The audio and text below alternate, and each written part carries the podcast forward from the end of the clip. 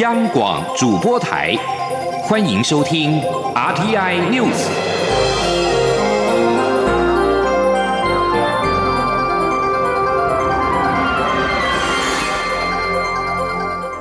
听众朋友您好，欢迎收听这节央广主播台提供给您的 RT News，我是张顺祥。日本车辆制造公司承认普悠马号的 ATP 远端监控系统有设计上的疏失。行政院调查小组召集人吴泽成说，假如确认是设计上的疏失，台铁采购普悠马的每个环节都要查。日本每日新闻报道，台湾发生翻车事故的普悠马号列车，因为制造公司日本汽车车辆的设计疏失，造成切断列车自动防护系统 ATP 之后，没有办法自动回传讯息给行控中心，而且卖给台湾的所有普悠马列车都有这个问题。吴泽成在一号晚间表示，调查小组发现普悠马 ATP 远端监控系统没有办法作用。由于 ATP 讯息传回到行控中心之后，可依此进行应变的处理，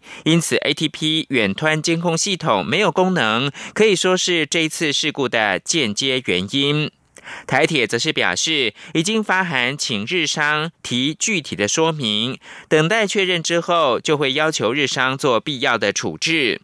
台铁一列普一列普优马十月二十一号在宜兰县出轨翻车，造成十八个人死亡，上百人受伤。事故的原因还在调查当中，目前已经确定列车上的 ATP 是关闭。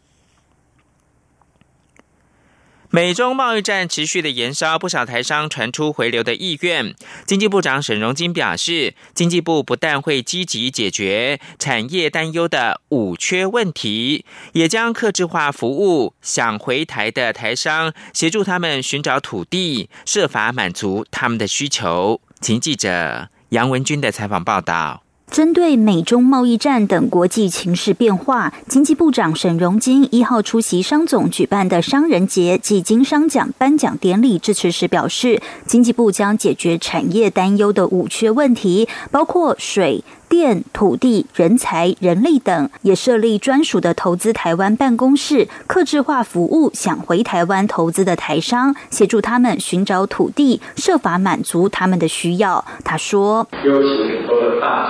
他就跟我讲说，部长，我唔是成功的，北边的北公司，你讲他基民工，他就是这个台中，啊台中的精密机械，一企业补贴。”哦，那么粉丝啊，可以我，哇，这个评价真的，克制化的克制化，哇，像这种东西呢，我们一定要设法来满足顾客。沈荣金也说，除了解决五缺外，经济部近期推动的重大政策，还有协助厂商因应 A、B、C、D、E 等时代的来临，分别是人工智慧 AI、区块链 Blockchain、云端 Cloud。大数据 （Big Data）、生态系 （Ecosystem） 协助产业转型升级。此外，沈荣金指出，跨太平洋伙伴全面进步协定 （CPTPP） 年底将生效，经济部持续朝三个方向着手：一是与产业沟通，请经济部工业局持续与产业工协会、利害关系人面对面沟通，让他们从了解转为支持；二是让法规与国际接轨，希望可以在立法院这个会期完。完成修法工作。第三，向 CPTPP 第一轮会员国表达加入意愿，争取支持。中央广播电台记者杨文君台北采访报道。中国政府推出居住证引发热烈讨论。根据陆委会公布的最新例行民调，超过七成受访者支持政府进行必要的管理作为，而支持申领居住证者要申报登记的受访者占百分之四十九点三。陆委会的发言人邱垂正表示，多数国人认为领用居住证的民众需申报，也支持政府应该要采取管理作为。请记者王兆坤的采访报道。陆委会的最新民调显示，八成五受访者认为，台湾的未来及两岸关系发展要由台湾两千三百万人决定。百分之七十八点三受访者认为，中国大陆在政治、外交及军事上不断对台湾威吓打压，是破坏两岸现状及区域和平的行为。近七成不认同中国大陆一再强调两岸同属一个中国是两岸互动及我国际参与的政治前提。百分之六十三的受访者支持蔡英文总统主张捍卫中华民国的永续发展，维持台海与区域稳定是台湾人民的最大公约数。关于备受关注的中国居住证议题，五成五受访者说，核发台湾民众居住证是一种政治统战；七成以上受访者支持强化两岸相关法令与进行必要管理作为；八成六支持政府主张两岸交流涉及民众权益及公权力时，双方应先沟通互动。但值得注意的是。支持政府修法对申领者采取申报登记做法的受访者是百分之四十九点三。陆委会发言人邱垂正说：“多数国人啊认为领用居住证的民众需进行申报，也支持政府应该采取管理作为。”至于修改《两岸人民关系条例》的进度，邱垂正表示，目前征询各界意见的过程相当严谨，但仍希望能在立法院本会期内。将法案送到立法院。此外，中国的人力资源社会保障部门正在研议台湾民众参加社会保险的暂行办法。邱垂正回应指出，由于此事陆方尚在征询阶段，陆委会将持续关注陆方的处理进度以及对台湾民众在陆权益的可能影响。中央广播电台记者王兆坤台北采访报道。中国大陆今年九月开始开放港澳台居民申办居住证，政府则是严拟以限制公民权等方式应应。国安局局长彭盛竹一号在立法院答询的时候表示，根据国安局的掌握。截至目前，中国对台湾民众核发的居住证大概是七八万。他认为这不是公民身份证，建议要修正《两岸人民关系条例》，定有申报的制度，管理会比较妥当。卫生福利部传染病防治咨询会召开预防接种组以及流感防治组的联席会议，讨论近期公费流感疫苗异常事件的后续处理决议。虽然两起异常疫苗事件应该是单一事件，但还是要决定采最高安全标准，让两批号问题疫苗继续的停用，不再施打。请记者江昭伦的报道。公费流感疫苗接连出包，引发民众疑虑。卫福部一号召开专家会议后决议，疾管署已经派员会同两家疫苗厂商全面清查同批号未批送疫苗十四多万剂，都没有发生类似的情形。这两剂异常疫苗因为单一事件，不过安全第一，专家建议此两批号疫苗继续停用，不予施打。并请食药署督促厂商尽速提交正式调查报告，再做进一步处置。卫福部传染防治咨询会预防接种组召集人李炳颖说：“最近这种异常事件的发生，哈，可能还是会对有一些民众发生一些疑虑。我们是委员的那个想法是，觉得要采取最高安全的标准。虽然我们认为这是单一事件，虽然他同一批到其他疫苗应该是 OK 的，但是我们还是暂停使用。”机关署副署长庄仁祥表示，截至十月三十一号为止，流感疫苗共计接种两百三十八万一千九百零一剂，不良事件共通报三十一件，其中一件与国光一场疫苗批号有关。个案是一名一岁十个月大的婴儿，在试打疫苗后隔天出现腹泻、喉咙发炎及高烧等症状，但之后诊断为支气管炎并消化道不适，与试打疫苗没有直接相关。该个案目前也已经康复。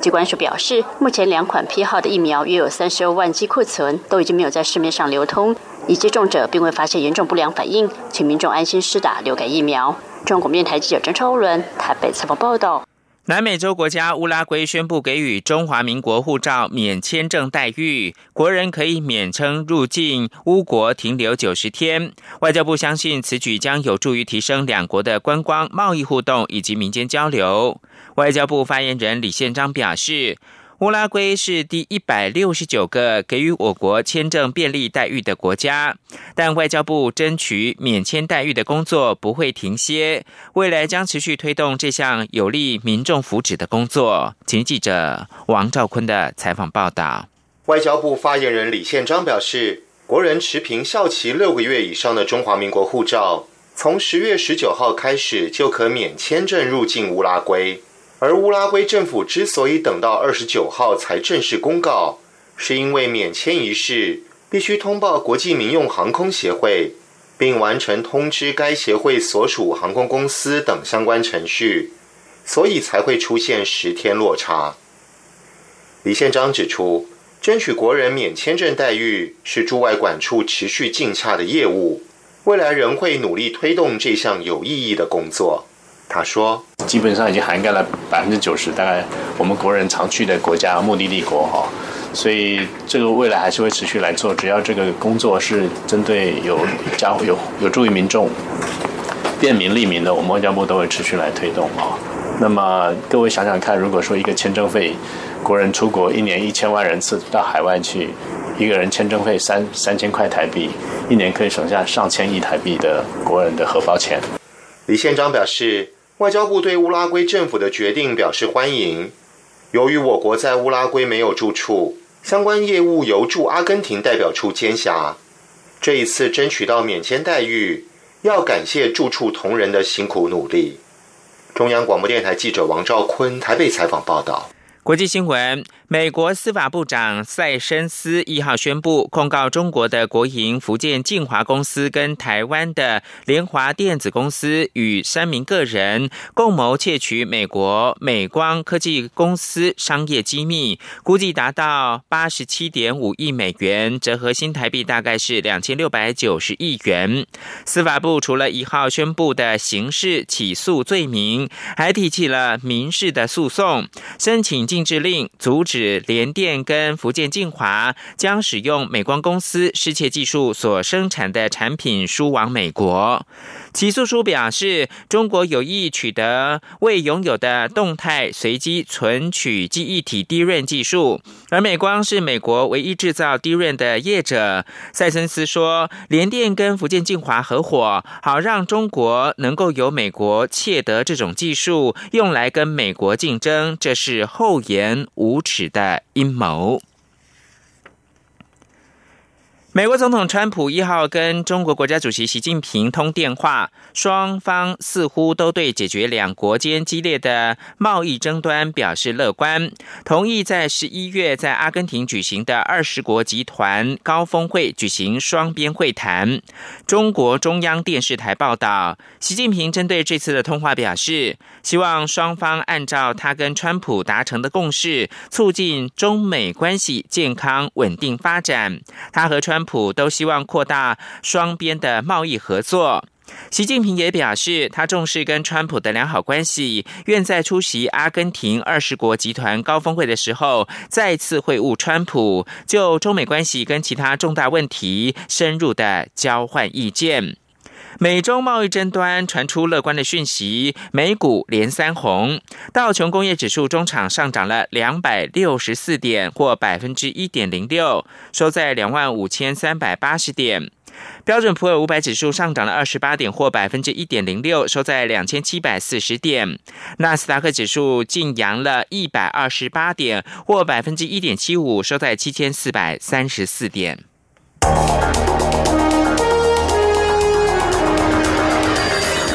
最敏锐的新闻嗅觉，延伸您的视野，让您听到最硬的两岸焦点。连线访问这次随团出访的央广记者王维婷。是的，今天在大陆福建平潭举办了一场两岸关系研讨会，对世界经济与亚洲会产生哪些影响呢？其中五百个是感染艾滋病的孩童，那分散在呃广东。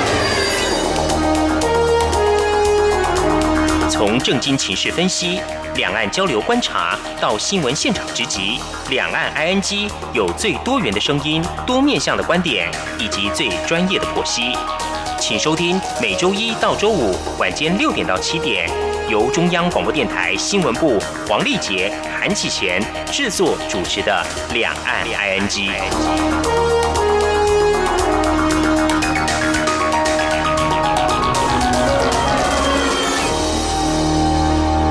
现在是台湾时间清晨的六点四十四分，又过了三十九秒。我是张顺祥，继续提供新闻。蔡英文总统出席二零一八法律扶助国际论坛时表示，透过法律扶助的制度，宪法对于人民的诉讼权、平等权的保障得以有效实现。政府不断的提高挹助的资源，支持法律扶助基金会。他期许法服会继续努力落实司法改革国事会议的共识，消除司法高墙。请听记者刘品希的报道。法律扶助基金会自一号起一连三天举办二零一八法律扶助国际论坛，论坛主题为拓展法律扶助新视野，共邀请美国、加拿大、英国、澳洲、纽西兰、日本、韩国、马来西亚、蒙古等十八个国家或地区的法服相关组织代表与会，与各国分享交流法律扶助经验。蔡英文总统一号上午出席论坛开幕致辞时表示，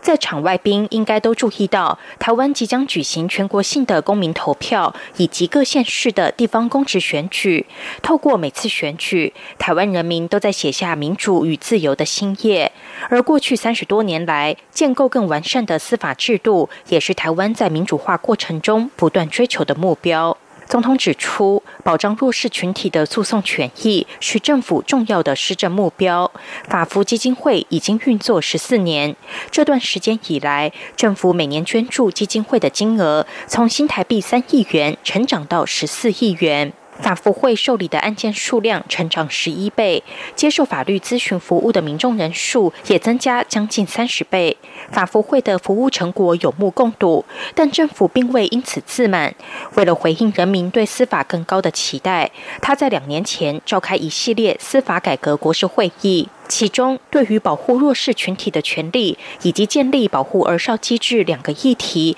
都形成不少重要决议。总统期许法服会继续努力，让司法高墙逐渐消失。他说：“我要期许法服的工作伙伴一起继续努力，落实司改的共识，深化对劳工、妇女、儿少、身心障碍者、原住民族以及移民、移工的扶助的工作，帮助每一个需要有需要的民众，让司法的高墙逐渐的消失。”这就是我们共同的目标。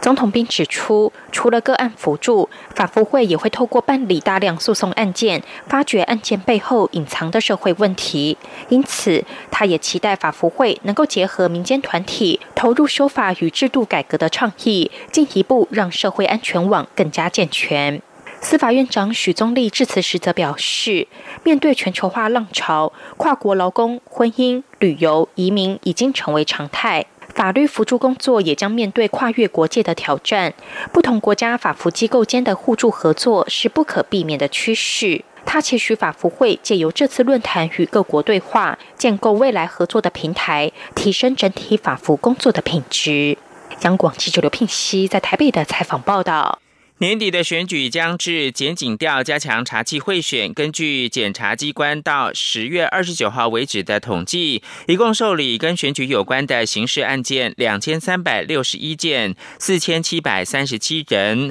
贿选相关的案件占一千七百八十件，其中又以现金买票跟赠送礼品最多。另外，检方也接获情资，表示有境外资金影响到选举，目前正在侦办当中。王维婷的报道：内政部与法务部一号在行政院会报告年底选举治安维护工作和查会情况。赖奎表示，台高检和警政署日前执行两波选前全国同步扫黑行动，以及一波选举赌盘行动专案，已经有初步成效。他请相关单位持续努力，严防重大治安事件发生，并加强维护选举造势活动安全，且全力查查贿选。法务部检察司长王俊立表示，截至十月二十九号止，各检察机关受理与选举有关的刑事案件共两千三百六十一件，四千七百三十七人，其中贿选相关案件占了一千七百八十件。王俊立说。那一千七百八十件里面啊，这个以哦现金买票哈跟赠送礼物啊是最多的。那其次啊，就是呃像呃旅游或者是参会啊，这是呃目前我们做的一个呃受理案件的一个分析。在境外资金流入台湾影响选举方面，王俊立表示，有特定候选人招待选民到海外旅游，或是选民缴交部分金钱出游，事后退款。法务部次长陈明堂指出，检方已经接获三十几项情资，指出有境外资金流入台湾影响选举，相关案件正在侦办中，他不便透露细节。中央广播电台记者王威婷采访报道。而实际的选举新闻方面呢，联合报在一号公布最新台北市长的选举民调，国民党候选人丁守中支持度上扬，紧追台北市长柯文哲之后，姚文智仍在谷底盘旋。对此，丁守中表示会全力的冲刺，争取最后胜利。姚文智则是举二零一四年尤锡坤竞选新北市长的民调为例，呼吁支持者要有信心。台北市长柯文哲。人就表示，民调看看就好，每天还是要认真做该做的事情。在新北市的部分，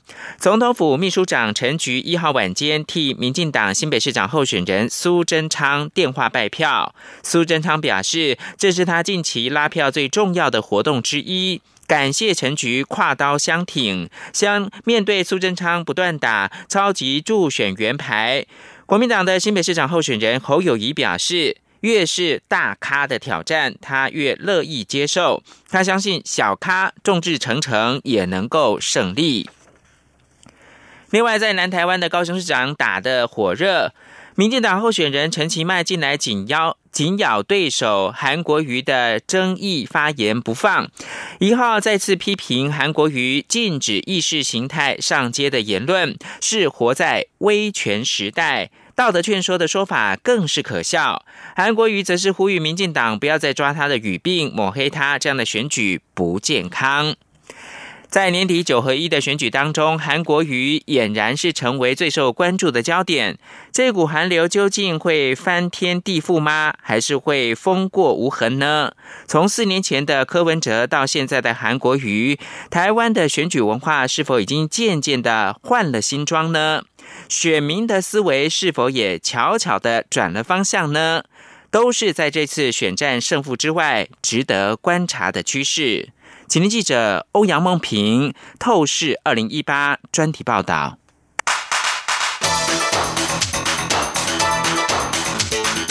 专题报道。国民党在五月决定提名初选中胜出的韩国瑜，高雄市向来是民进党的优势选区。面对这个空降而来的战将，只当作是另一个选战中的炮灰。没想到韩国瑜接连丢出了又老又穷、北漂等等议题，引发了争议，却也为他点开了聚光灯。非传统的宣传手法，加上非传统政治人物的言谈，让韩国瑜从气流逐渐形成一股旋风。韩国瑜的这股气势，不仅点燃了高雄市长选举的战火，成为六都中最受瞩目的一战。国民党也希望借他的高人气，带领全党往前冲。国民党文传会副主委黄子哲便指出，目前最重要的工作，就是如何在兼顾高雄选情以及时间的调配下，让韩国瑜四处浮选。至于这股韩国瑜旋风是否能落实为效应，黄子哲坦言，国民党历经了二零一四年县市长选举以及二零一六年总统大选后，全党弥漫失败主义，支持者也出现了沉默螺旋效应。韩国瑜带动的是势，希望能够产生乐队花车效果，提高蓝军的投票率。但这股势是否都能够化为选票，还得看候选人本身。他说。我们失败很大部分是因为南军根本就不愿意出来投票嘛，哦，那这一次韩国瑜的现象可以外溢到其他县市，就是说他的投票的意愿会比较提升，有时候酸进去的血啦，哦，整体气势提升，哦，而增加他们愿意投给国民党党籍候选人的机会啦。那至于那个票是不是真的投下去，那个还有很多因素，包含个别候选人哦他的特质条件等等。所以，我我觉得整体而言有帮助。那各个候选人可可以受益多少？那可能程度不一。民进党组织部主任李正义也认为，韩国瑜在高雄崛起，确实让蓝军士气大振。但相对的，绿军支持者也会因此产生危机感，因而提高了投票及拉票的动机。至于韩国瑜能否像台北市长柯文哲在二零一四年县市长选举中于全台造成了外溢效果，李正义说，他到目前还看不到。我个人认为他没有形容的那么。夸张了。你要说那个外溢效果，就是说它应该是一个全面性的选票的带动。若以二零一四年的那个光明力量跟白色力量，它等从北到南，它都是一个会让某些人他本来不投票的。你看二零一四年就是有很多年轻人返乡这样的一个一个集体性的政治行为这样，可是现在看起来好像没有那么全面。许多人将韩国瑜与四年前的柯文哲效应拿来比较，在学者眼中，两者还是有本质上的差异。东海大学政治系教授沈友忠便认为，这次的韩国瑜现象比较像是媒体炒作出来。他指出，韩国瑜虽然不是典型的政治人物，但毕竟还是代表政党参选。青蓝媒体对其大量且正向的报道。四年前的柯文哲则没有在传统媒体受到类似的待遇，而是透过网络及青年力量崛起。而韩国瑜受到青年关注的北漂议题，沈友忠指出，年轻人选择到收入较高、有更多工作机会的地方是必然的现象。他认为这是个假议题，至于最后会不会弄假成真，具体转化为选票，还值得进一步观察。他说：“北漂。”基本上这个议题为什么会这么红？我也觉得是在网络上面被带起来的一个风向啊。然后，那你说会不会吸引到年轻人？还是会？但是，就是年轻人对于现实不满，或者说对于未来充满不确定性，这是必然，或者说这是一个整体的现象。但是，他顺着这个北漂发泄出来，所以他本来就有那个引爆点。然后，北漂可能只是提供了他一个引信。从四年前的柯文哲到现在的韩国瑜，即使本质上有差异，却都在选战过程中出现类似的风潮。沈友忠认为，这是民主国家正面临的一种整体现象，就是非典型政治人物如果对既有体制或是主流政治人物保持比较有敌意的姿态，就会比较受到选民的欢迎。他便认为，不管是柯文哲或是韩国瑜，大量使用网络带风向或制造议题的方式，在未来选举中。也将会是个趋势。文化大学广告系系主任钮泽勋则从行销的角度分析韩国瑜现象。就产品本身来看，他认为柯文哲及韩国瑜都是我口说我心的直白个性，与大部分的传统政治人物有明显区隔。网友对于政治素人或是类似政治素人比较有兴趣。就行销的策略来说，钮泽勋指出，由于韩国瑜的性格比较能够引起网友共鸣，网络上便开始讨论。当他开始加码操作，便让他的话题性更强，并进一步吸引传统媒体加入报道。在声量形成后，带起羊群效应。他说：“不管是网络上的新闻，或者是传统电视新闻台的新闻，都是韩国瑜的新闻的时候，这时候韩国瑜成为一种风潮，成为一种 style 的时候。”你如果不懂韩国语，你如果不知道韩国语的话，你就整个 low 掉了。那所以呢，会激起一般哎没有对韩国语很注意的这些人的注意。这个时候羊群效应，也就是从众效应就出现了。越来越多的人认识韩国语，喜欢韩国语，那投票可能给他的机会也就增加了。牛泽勋指出，选民投票行为向来是感性大于理性。如果一个候选人有政治魅力、有话题性，不但能够吸引媒体报道，也会让选民有兴趣了解他的政见。他认为，以未来选举的趋势，候选人必须要有清楚的形象定位。如果政治魅力越强，政治能量就会越强。中央广播电台记者欧阳梦平专题报道。